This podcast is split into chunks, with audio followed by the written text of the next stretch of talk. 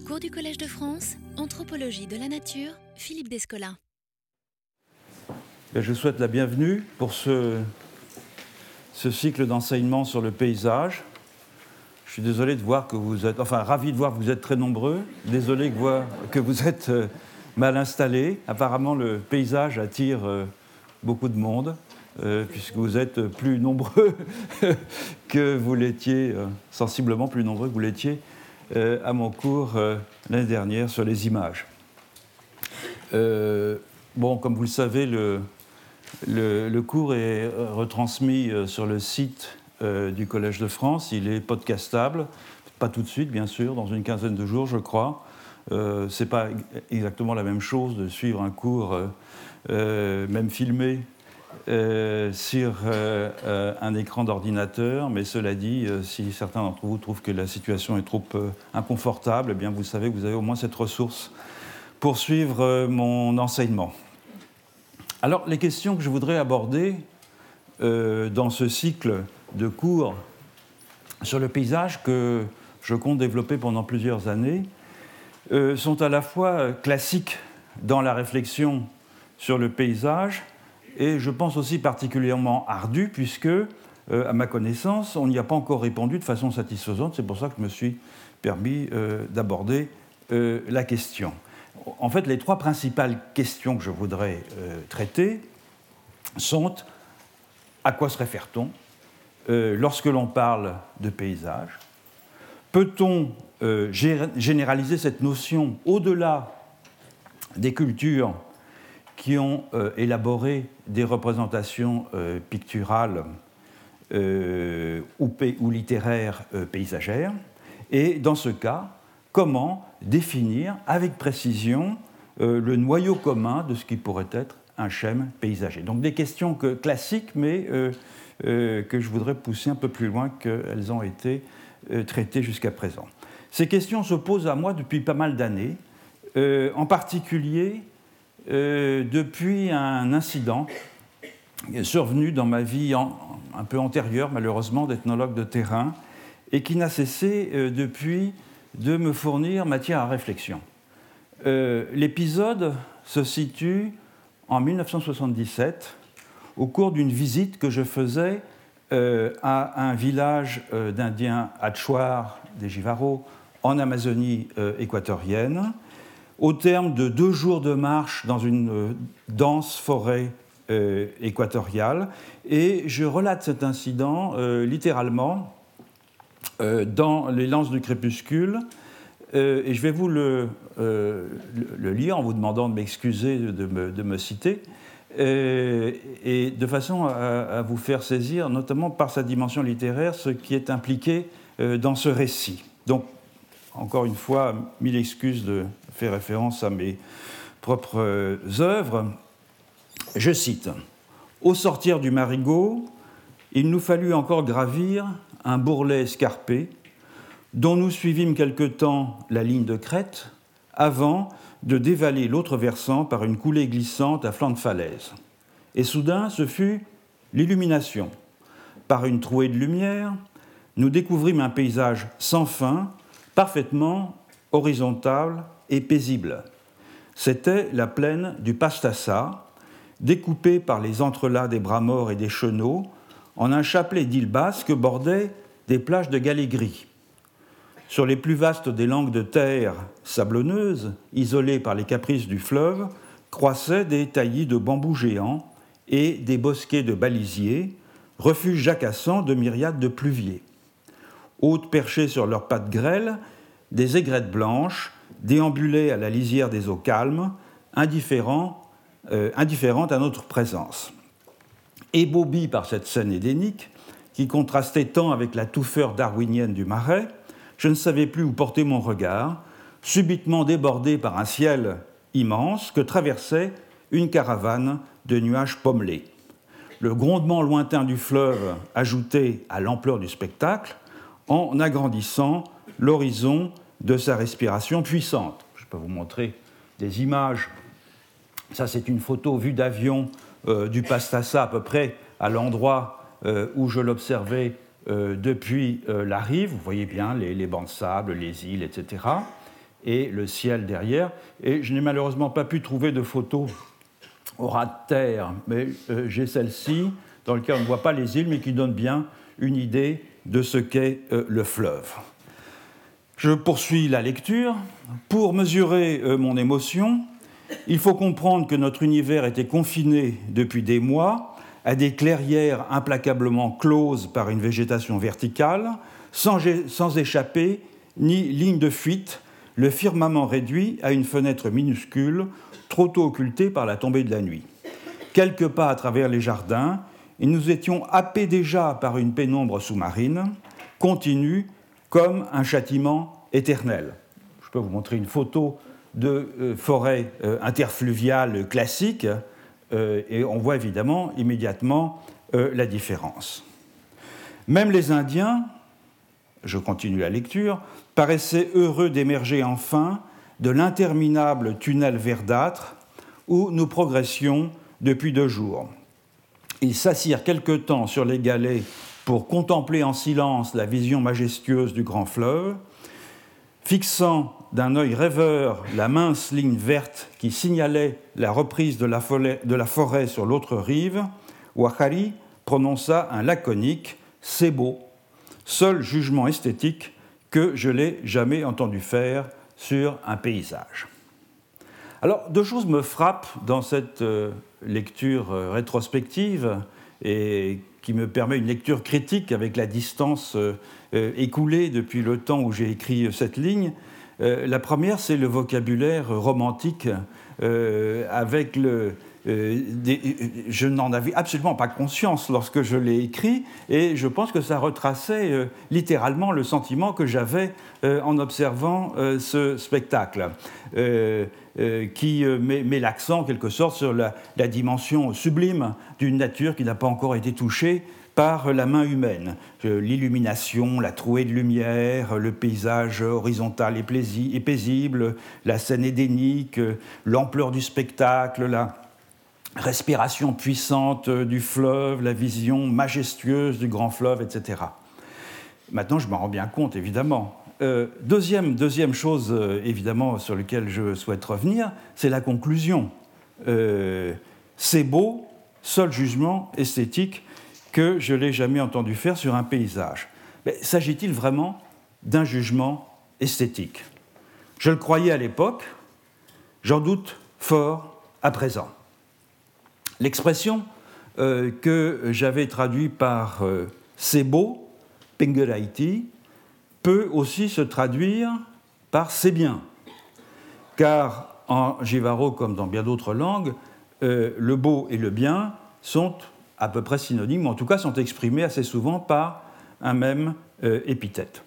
On pouvait donc tout aussi bien interpréter la remarque de mon compagnon comme l'expression d'une satisfaction d'être arrivé à bon port, d'avoir l'occasion de se reposer un moment, en attendant que euh, les euh, pirogues qui devaient nous faire traverser le fleuve euh, arrivent, d'autant que nous venions de passer, je l'évoque en passant dans ce, dans ce passage, plusieurs heures harassantes à marcher dans un marais euh, pataugeant dans l'eau noire jusqu'aux cuisses. Donc, Wahari, disais-je, n'avait euh, jamais prononcé d'autres jugements esthétiques, et c'est bien normal, euh, je, je, le pense à présent, puisque ce jugement esthétique non plus n'en était pas un. Du moins, est-ce ainsi à présent que j'interprète sa formule. Mais mon erreur était compréhensible. Et au fond, cette série de cours sur le paysage est une tentative de comprendre pourquoi j'avais fait cette erreur. Cette erreur est compréhensible car, comme euh, je l'ai écrit, avant d'arriver sur la berge euh, du Passassa, j'avais été pendant plusieurs mois sevré d'horizons, de panoramas, de vues grandioses. J'habitais dans des maisons euh, de la forêt interfluviale, sans ligne de fuite, enserré de toutes parts par la muraille de la forêt. Et voilà que tout à coup, je retrouvais un spectacle presque familier, un paysage précisément, tel que j'en avais vu tant dans euh, les tableaux est telle que j'avais appris ainsi à les regarder dans la nature avec les lunettes de l'amateur d'art. J'avais même vu ce même paysage, ou à peu près, dans une lithographie accompagnant un récit de voyage sur le haut Pastassa. J'étais grand amateur de récits de voyage avant de partir sur le terrain, récits de voyage qui euh, se sont multipliés dans le dernier tiers euh, du XIXe euh, siècle au début du XXe siècle. J'avais la chance d'avoir ces sources à ma disposition et ces récits de voyage étaient illustrés par des grands illustrateurs, ceux notamment qui travaillaient pour Jules Verne dans, l'édition Hetzel, comme Rioux, et à partir des descriptions euh, que faisaient euh, les voyageurs Eh bien, ils reconstituaient des paysages. Donc, je m'attendais à voir cela précisément, une vue prise des bords du Pastassa, un peu plus haut que la euh, région où j'étais où j'avais, je m'étais arrêté au bord du fleuve, mais correspondant néanmoins à, cette, à cette image. Je connaissais aussi les tableaux de Franz Post, le peintre hollandais qui avait accompagné euh, le gouverneur Jean-Maurice de Nassau euh, au Brésil, dans ce qui fut l'éphémère euh, colonie néerlandaise sur le littoral du Brésil, et qui fut le premier à peindre des paysages in situ dans le Nouveau Monde, comme celui-là qui est assez classique, qui est au Louvre et qui représente le Rio San Francisco avec au premier plan un cabiai ou un capybara. Et euh, on voit euh, dans ce tableau, comme dans ceux qu'il a peints au Brésil, comment il avait su euh, transposer dans ces tableaux la tradition des marines, à la Van Goyen par exemple, développée aux Pays-Bas, comment il avait su les transposer au ciel des tropiques. D'ailleurs, une chose intéressante, c'est que les tableaux de Franz Post qu'il a peints au Brésil euh, ont des ciels plutôt gris de ce genre-là, qui correspondent à, ce que peut être un ciel tropical lorsqu'il est chargé. Et lorsqu'il est revenu euh, euh, aux, Pays-Bas et qu'il a fait d'autres tableaux à partir d'esquisses qu'il avait prises au Brésil, ces ciels étaient en revanche très lumineux et ensoleillés, comme si rétrospectivement il projetait par rapport à la Hollande une lumière euh, qui euh, n'était pas plus présente au Brésil, parce que sous les tropiques aussi, les, cieux peuvent être gris. Je connaissais aussi, euh, avant de partir, les œuvres des grands paysagistes américains de la Hudson River School, et parmi eux tout particulièrement l'un d'entre eux qui m'avait intéressé, qui était Frédéric Edwin Church, dont une partie des tableaux euh, évoque avec beaucoup de licences poétiques euh, les Andes et le piémont de l'Équateur. Mais ce sont des tableaux qu'il a fait à partir d'esquisses qu'il a relevées sur place. Il a voyagé en Colombie et en Équateur. Et on en a par exemple ici une vue qui est en partie imaginaire du volcan euh, Cotopaxi dans les Andes de l'Équateur, vue depuis les contreforts amazoniens des Andes. Donc je disposais de tout l'équipement euh, mental et perceptif nécessaire pour reconnaître dans la vue du Pastassa un paysage. Ligne d'horizon clairement visible, succession de euh, plans euh, bien contrastés par leurs couleurs, sujets, animaux artistement disposés à différentes échelles euh, dans les différents plans, ciel nuageux occupant euh, les deux tiers de l'espace. Sans être jamais allé auparavant au bord du Pastassa, j'avais déjà vu et déjà aimé ce euh, spectacle à maintes reprises. Mais mon compagnon, Wakari, lui, ne l'avait jamais vu et continuait à ne pas le voir, même si les berges de ce fleuve lui étaient autrement plus familières euh, qu'à moi. Alors que voyait-il au juste? Je ne peux pas le dire, évidemment avec assurance, mais je peux le deviner. Il voyait d'abord eh l'état du fleuve, c'est-à-dire euh, le pastassa étant sujet à des variations brutales de niveau qui, font apparaître ou disparaître des bancs, des chenaux, des hauts fonds avec leur cortège d'embûches, il voyait, il estimait quel était l'état du fleuve. Il connaissait bien cette physionomie changeante euh, euh, du, fleuve, et euh, il constatait sans doute que nous étions dans une bonne situation, parce que nous étions en période de basse eau, et que la traversée que nous allions faire était probablement sans danger, parce qu'il y, y, a des rapides sur ce, sur ce fleuve. Il se remémorait aussi peut-être des événements qui s'étaient déroulés sur ces berges, et lesquels euh, pour être euh, totalement euh, dépourvu de présence humaine, c'est l'une des plus faibles densités de population humaine au monde, cette région, n'en était pas moins peuplée dans ses souvenirs par une multitude de rencontres avec d'autres Hatchoirs, et parfois violentes. Il me raconta plus tard une escarmouche qui s'était déroulée quelques années auparavant sur une plage un peu en amont, mais aussi des rencontres avec des animaux, euh, avec des esprits, avec des fantômes, enfin avec l'univers caractéristique des Hatchoirs. Je voyais donc de nombreuses choses euh, que lui ne voyait pas, mais il voyait aussi de nombreuses choses que je ne voyais pas. Mais ce dont je peux être à peu près sûr maintenant, donc, c'est qu'il ne voyait pas ce que je voyais, un paysage de bord de fleuve qu'aurait pu peindre un poste ou un Van Goyen, et qui me plaisait justement parce qu'il euh, me proposait enfin un spectacle familier, reconnaissable, appréciable, après des mois d'immersion dans le euh, tohu-bohu euh, végétal de la forêt d'Interfluve, qu'aucun peintre, d'ailleurs, n'a jamais véritablement réussi à rendre avec vraisemblance. Alors en matière de paysage, comme pour d'autres objets offerts à notre perception, on ne voit que ce que l'on a appris à regarder.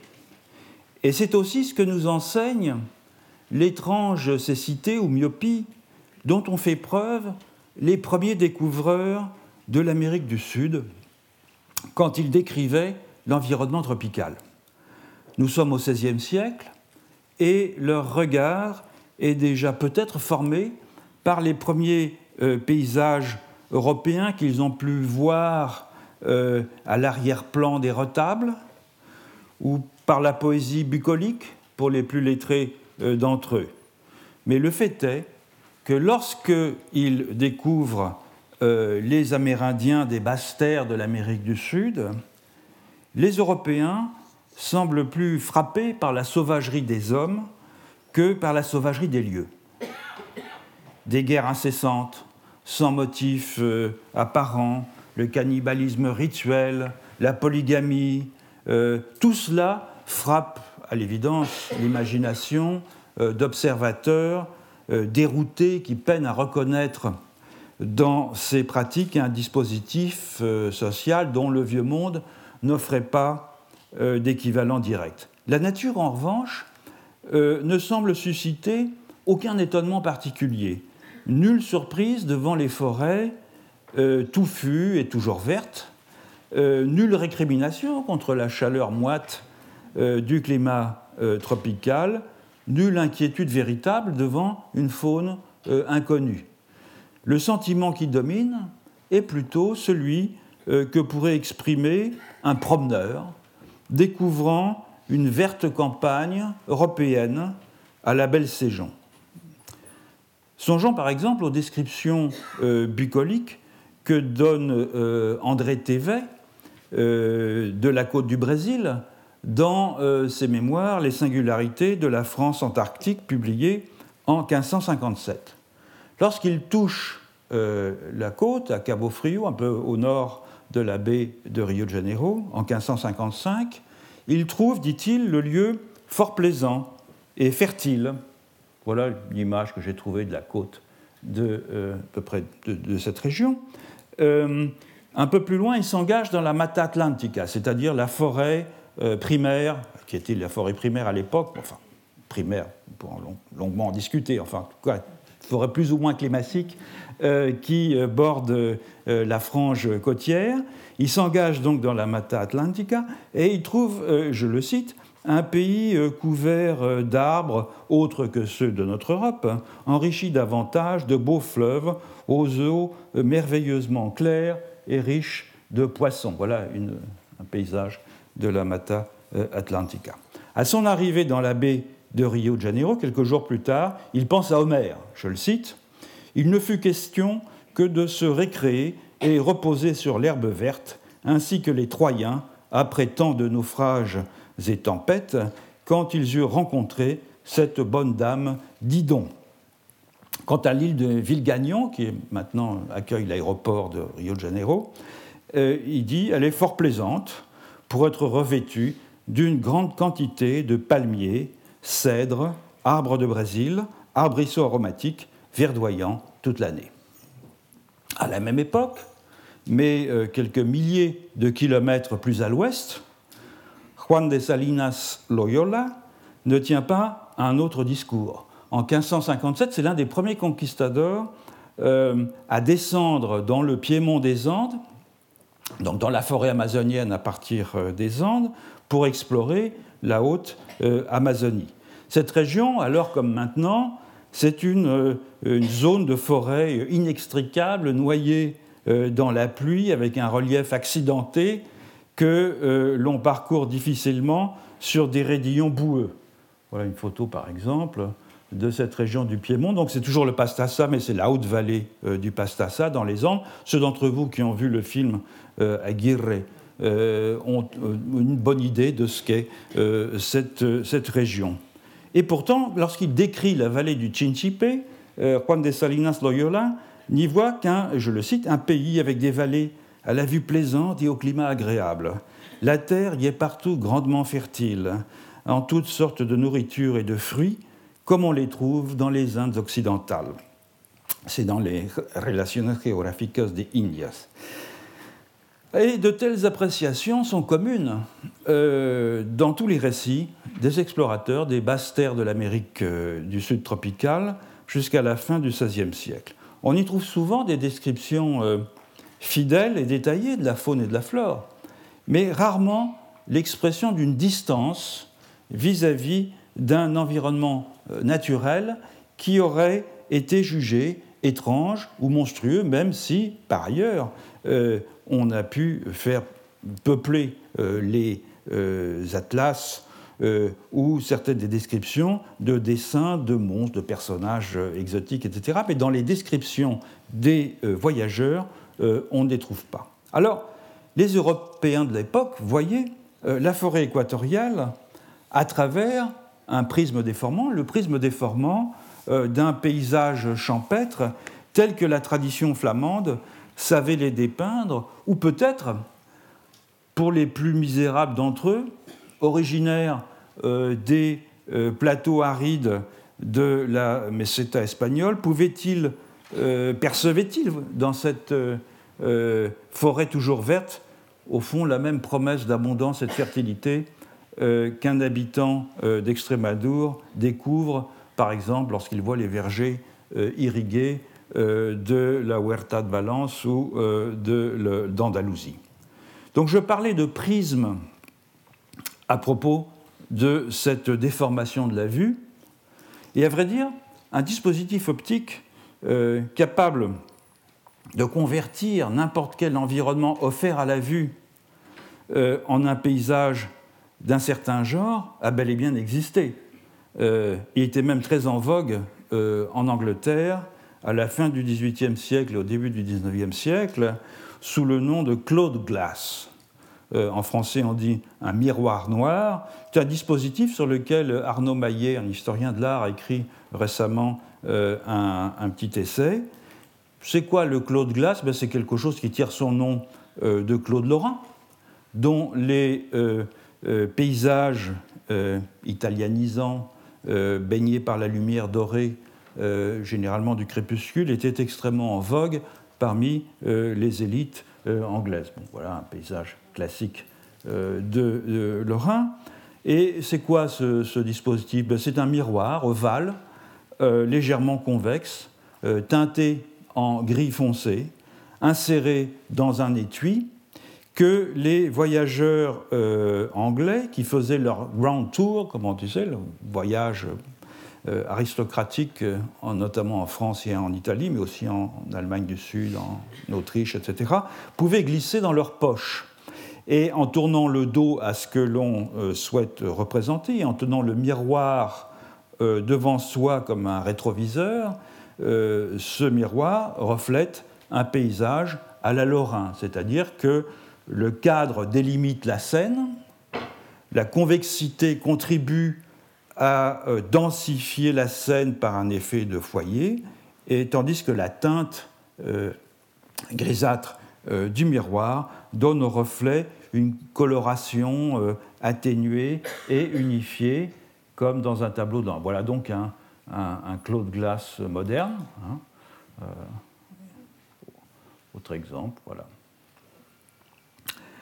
Et il ne reste plus euh, aux amateurs donc de pittoresque, et, pittoresque, c'est-à-dire étymologiquement bien sûr, hein, ce qui se prête à être peint, euh, qu'à tenter d'émuler le célèbre euh, paysagiste. Comme l'écrit le révérend William Gilpin, l'un des théoriciens du pittoresque dans la seconde moitié du XVIIIe siècle, le Claude Glass donne à l'objet de nature une teinte douce et suave, semblable aux tonalités du maître. Alors, la leçon de cet engouement euh, pour le miroir noir, c'est qu'on ne voit bien que ce à quoi l'on tourne le dos. Grâce, c'est d'ailleurs une critique qui a été adressée à ce dispositif, grâce évidemment à une série de médiations matérielles et cognitives euh, qui objective une réalité laquelle n'est jamais prédéfinie pour un observateur quelconque. Bref, un paysage n'existe pas en soi, il est toujours tel pour quelqu'un de singulier dans des euh, circonstances singulières. Alors une fois qu'on a fait ce constat, qui est relativement banal, et qu'on vient de se demander si euh, la définition, principalement historique, du paysage qui a guidé mes remarques euh, jusqu'à présent, est suffisante pour épuiser euh, les différentes significations du terme. En d'autres termes, n'y aurait-il pas, ou n'y aurait-il de perception paysagère que dans les cultures où a existé une tradition de peinture paysagère, c'est-à-dire en Europe et en Extrême-Orient. Ou bien peut-on utiliser la notion de paysage de façon anthropologiquement productive en la décollant de son support esthétique? Et c'est ce que je vais tenter de faire au cours de cette année. Je vais essayer de répondre à cette question, mais je voudrais auparavant tenter de donner une idée de ce que peut être une approche anthropologique du paysage par rapport à une approche strictement euh, historique. Et je vais commencer par quelques généralités dont certaines euh, m'ont été inspirées par un article que Gérard Lanclus avait euh, consacré à l'ethnologie du paysage en 1995 dans un recueil qui s'appelle Paysage au pluriel et qui est l'une des choses les plus fines que l'on ait écrit sur cette question. Alors il faut commencer par un constat et le constat c'est donc que finalement, la notion de paysage, ça renvoie à deux ordres de réalité euh, qui sont euh, que l'on peut choisir de distinguer analytiquement, mais qui sont indissociables dans la construction même du terme. Une réalité qu'on peut définir comme objective si l'on souhaite, c'est-à-dire c'est un morceau d'espace, un morceau d'environnement offert euh, à la vue, qui peut avoir été ou non transformé par l'homme, mais cette euh, réalité matérielle qui euh, préexiste au regard euh, susceptible de l'embrasser et dont les composantes peuvent être décrites et analysées de façon fine par des géographes, par des architectes, par des botanistes, par des géomorphologues, etc., cette réalité objective, donc, n'existe comme paysage pour autant que, précisément, un œil va se l'approprier, va la capter dans son champ de vision, un œil pour lequel cette réalité acquiert une signification particulière. Autrement dit, un paysage, c'est cela, mais c'est aussi, peut-être probablement surtout, mais c'est ce que nous aurons à voir, une réalité subjective ou une réalité phénoménale, euh, c'est-à-dire un site euh, euh, qui n'est constitué en paysage qu'en vertu du regard qui s'attache à lui, à la manière de cette, vue du Pastassa que je décrivais tout à l'heure.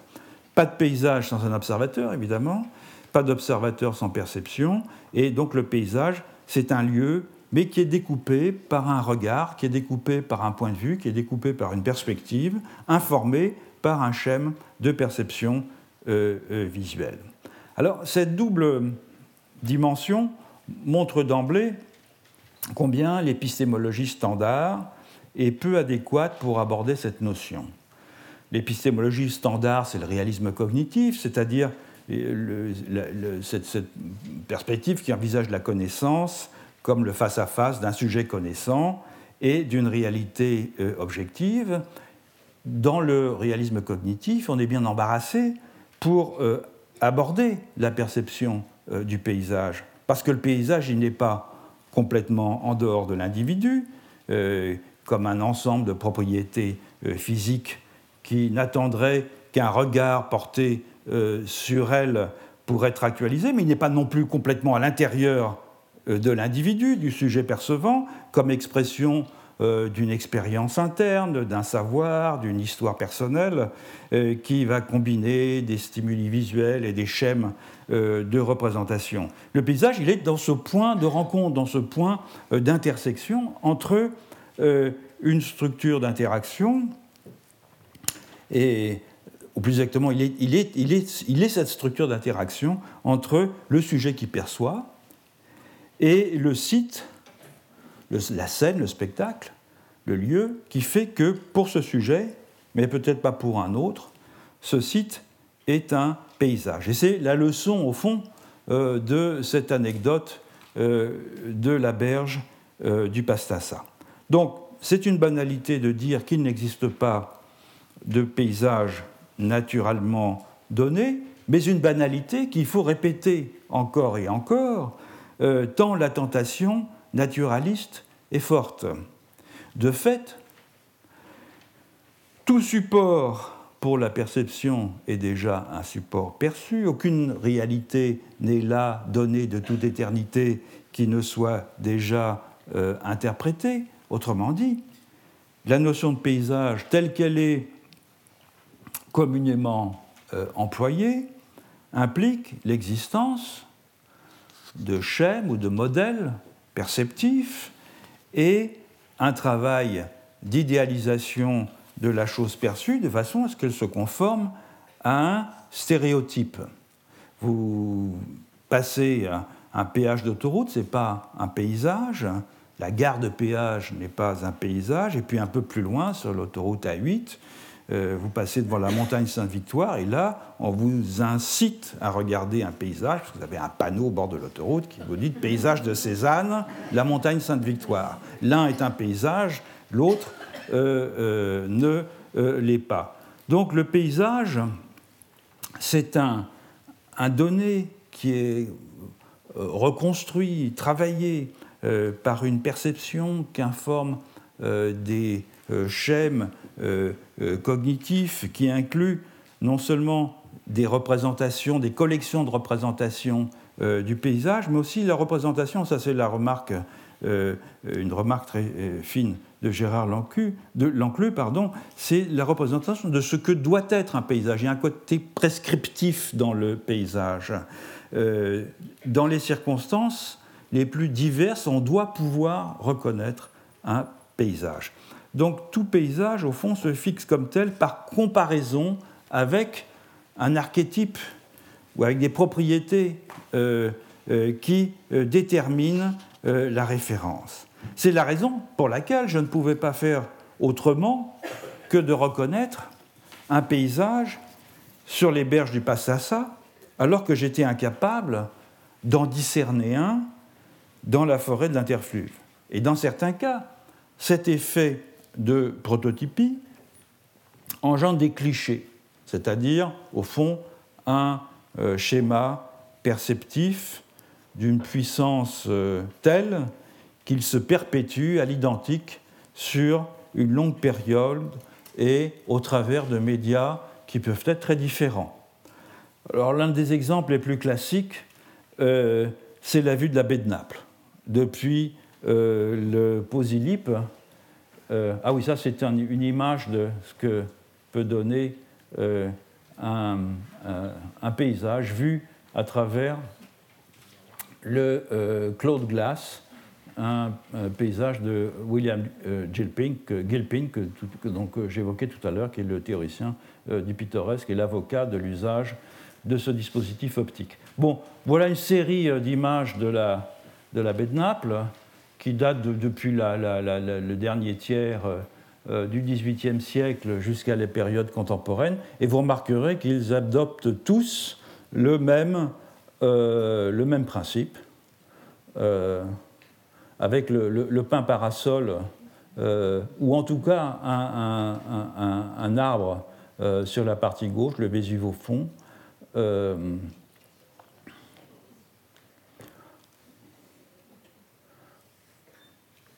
Et encore, c'est un, un, quelques exemples seulement. J'aurais pu en prendre beaucoup plus. Hein.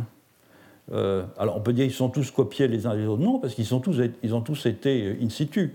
Euh, et ils ont tous reproduit l'image qu'ils avaient vue auparavant et que le premier, alors je ne sais pas qui est le premier, un historien euh, de l'art spécialiste de la, de la peinture de, en, des voyageurs en Italie, pourrait le dire, en photographie, y compris d'ailleurs dans l'art contemporain, puisque ce, Marsoli, c'est, comme vous pouvez voir, une combinaison entre la baie de Naples euh, sur la gauche et Marseille sur euh, la droite.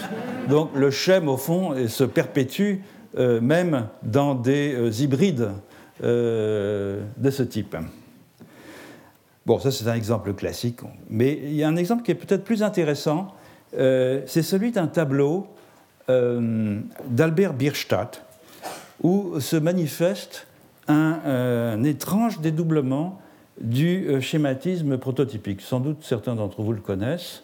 C'est un tableau donc, qui est partie des montagnes rocheuses, Landers Peak. Et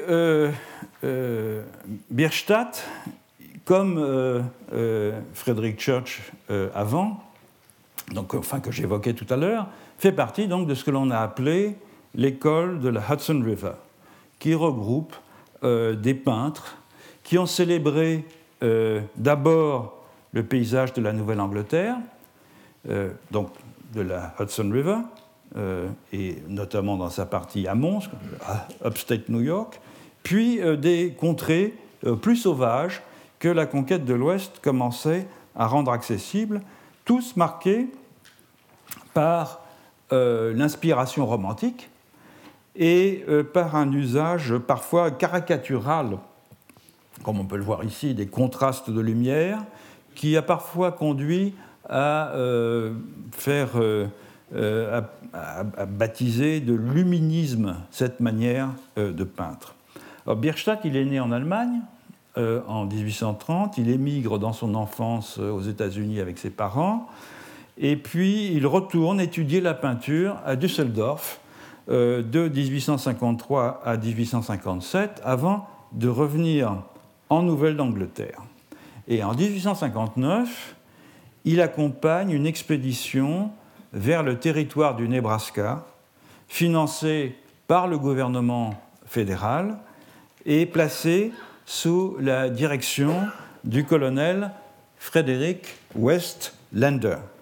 Il s'agissait de trouver un passage euh, vers l'ouest pour les convois de colons euh, à travers les Rocheuses dans ce qui est maintenant le Wyoming et l'Oregon.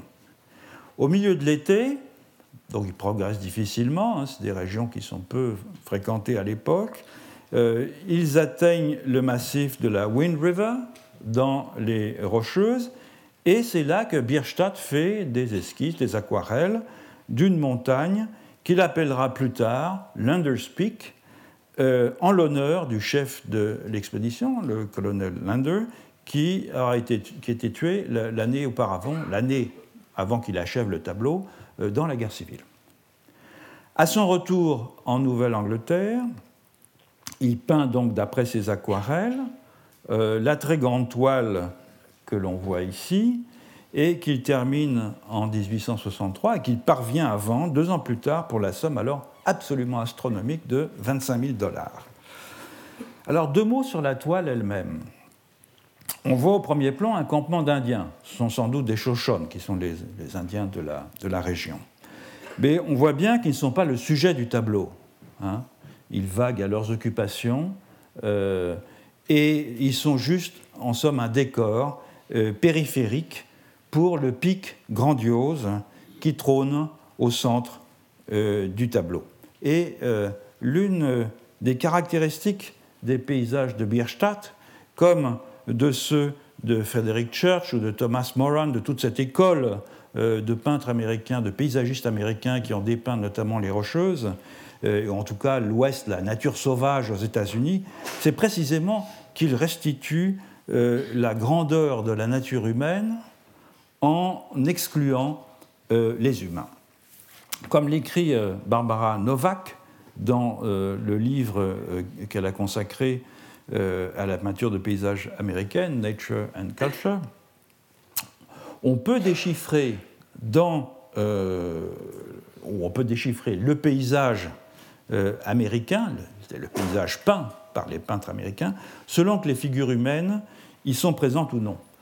Dans l'étoile de la Hudson River School, c'est un paysage champêtre et en partie anthropisé qui domine, un paysage qui est parfois presque arcadien, euh, ponctué çà et là de petites figures humaines. Mais après la guerre civile, les humains tendent à disparaître. Et en ce sens, les tableaux de Bierstadt euh, pénètrent dans ce que son contemporain, Ludlow, peintre lui aussi, appelle l'enceinte sacrée de la nature, the sacred closet of nature c'est le Jardin d'Éden, avant que l'homme y soit rentré, car au fond, le sublime n'appartient qu'à Dieu. Et on sait à quel point cette idée de création, c'est-à-dire l'idée d'une nature originaire, vierge avant le péché éternel, euh, euh, évoque des résonances multiples dans l'imaginaire des Américains, enfin des États-Unis, faudrait-il dire, euh, le paysage non habité, le wilderness, les REM, comme le disent les géographes, rend sensible euh, cette intuition à demi formulée que la providence divine a réservée aux colons de la Nouvelle-Angleterre la contemplation de la nature in statu nascendi. Et c'est du reste pas un hasard que euh, deux des grands tableaux de la région de Yellowstone euh, peints par euh, Thomas Moran, l'autre grand artiste de cette tradition, furent achetés par le Congrès des États-Unis pour être accrochés au Capitole même, c'est-à-dire pour rappeler sans cesse cette dimension de l'identité nord-américaine. Le spectateur des tableaux de Moran ou de Bierstadt pénètre dans la création divine presque par effraction et regarde ces tableaux ces paysages grandioses, euh, d'un regard qui peut être assimilé à une action spirituelle de purification et euh, d'émerveillement. Alors il y a une, exception à cette exclusion des humains hors des paysages de la création, ce sont les Indiens. Les Indiens qui, comme dans l'Underspeak, sont un prolongement de la nature, au fond, pour les peintres qui les dépeignent, euh, euh, et qui peuvent donc la symboliser dans son état euh, originaire. Dans les paysages de Bierstadt, les Indiens représentent évidemment cette nature, cette sauvagerie originaire. Comme la forêt ou comme les montagnes, ils existent à la manière d'une dimension supplémentaire de la euh, wilderness. Donc le sujet du tableau, c'est bien l'Underspeak, comme le titre l'indique, et non le campement indien. Toutefois, cette montagne, elle est un peu intrigante par sa forme. Sa forme et sa situation euh, ne paraissent pas très naturelles, justement. Alors, j'ai été frappé depuis longtemps par cet aspect, et j'ai eu la curiosité d'aller regarder, malheureusement pas euh, in situ, peut-être cela viendra-t-il un jour, euh, de voir à quoi ressemblait le Lunderspeak dans le Wyoming. Il y a bien un Lunderspeak, il y a un lac à son pied, mais les photos que j'ai pu euh, recueillir présentent une configuration extrêmement distincte de celle que dépeint Bierstadt. Une photo, par exemple, vous voyez, c'est pas tout à fait la même chose une autre photo. Bon, pas, globalement, il n'y a pas beaucoup de, transformation. Le pic semble beaucoup moins élevé, son sommet est plus arrondi et son relief est évidemment beaucoup moins tourmenté. Le contraste entre les différents plans est moins euh, vif. On n'observe pas euh, la coulée glaciaire à droite du pic. Hein, je le... Vous voyez euh, Vous voyez, là, là, on distingue une coulée glaciaire. Et euh, la, haute falaise qui est si spectaculaire au débouché du canyon, au fond du lac, euh, d'où dégringole une cascade, n'est pas présente euh, ici. Il semble que tout cela soit des embellissements apportés par Bierstadt de façon à rendre son tableau plus saisissant. Néanmoins, la forme de la montagne rappelle un souvenir à beaucoup d'Européens qui euh, apprécient les paysages des Alpes. Je ne sais pas que peut-être certains d'entre vous l'ont déjà fait. Si ça vous rappelle quelque chose, peut-être. C'est le Cervin ou le Matterhorn, comme on dit en allemand. Et il semble bien que euh, l'Underspeak ait été dépeint à partir de ce prototype absolu du sublime montagnard qu'est le Cervin vu euh, de la vallée de Zermatt. Or, on sait que euh, lorsque Bierstadt étudiait la peinture à Düsseldorf, euh, où il a d'ailleurs fortement subi l'influence des grands peintres paysagistes romantiques et fantastiques comme euh, Gaspard David Friedrich ou Karl Blechen, il a fait des excursions en Suisse, dans d'autres parties de l'Europe aussi, pour y faire des esquisses sur le vif. Il connaissait le Cervin et il en a d'ailleurs fait un tableau qui est de plus de dix ans postérieur à l'Underspeak. C'est celui-là. Probablement à partir de ses propres esquisses de jeunesse. Alors, il est impossible de dire, enfin pour moi en tout cas, si la conjecture que je fais ici, c'est-à-dire qu'au fond, Bierstadt a transposé plus ou moins consciemment euh, la forme générale du Cervin sur le Landerspeak, si cette conjecture est fondée, il est impossible de le dire sans une étude attentive des archives de, Bierstadt, qui est le travail d'un historien de l'art, mais pas d'un anthropologue comme moi, euh, et c'est donc pas dans mon propos. Tout ce que je voulais euh, suggérer avec euh, cette, ce, petit développement, c'est que certains paysages, maintes fois dépeints, comme la baie de Naples ou comme le Cervin, car il y en illustre, il y en a aussi de très nombreuses peintures, finissent par se convertir en schèmes visuels dont euh, la prégnance s'étend bien au-delà euh, de la représentation du site d'origine pour fournir une sorte de gabarit visuel euh, à la figuration de scènes et d'environnements qui présentent des caractéristiques générales analogues. Et cet effet de stéréotype, il peut s'étendre au-delà du modèle original et s'appuyer même sur une transposition ultérieure de celui-ci. Et c'est probablement ce qui s'est passé euh, avec l'Underspeak. Euh, Bierstadt a fait deux tableaux de ce site. C'est l'autre, qui est encore plus grandiose et sublime si, on, si l'on veut. Euh, ils sont l'un et l'autre, ces tableaux, extrêmement célèbres.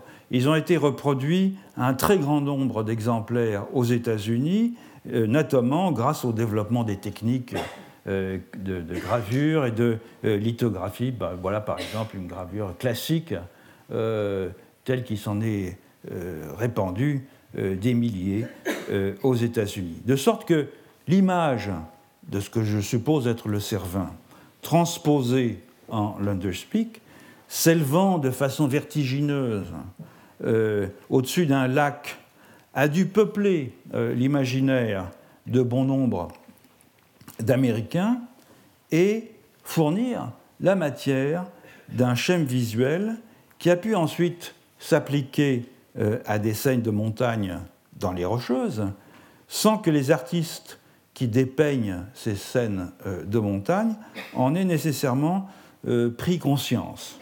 Alors, parmi toutes les illustrations possibles, euh, il y en a une qui m'a particulièrement qui a attiré mon attention, c'est celle d'une affiche euh, pour un film d'animation de Disney. Euh, je l'avais vue il y a une dizaine d'années dans le métro et elle m'a immédiatement rappelé le tableau de Bierstadt. C'est ça.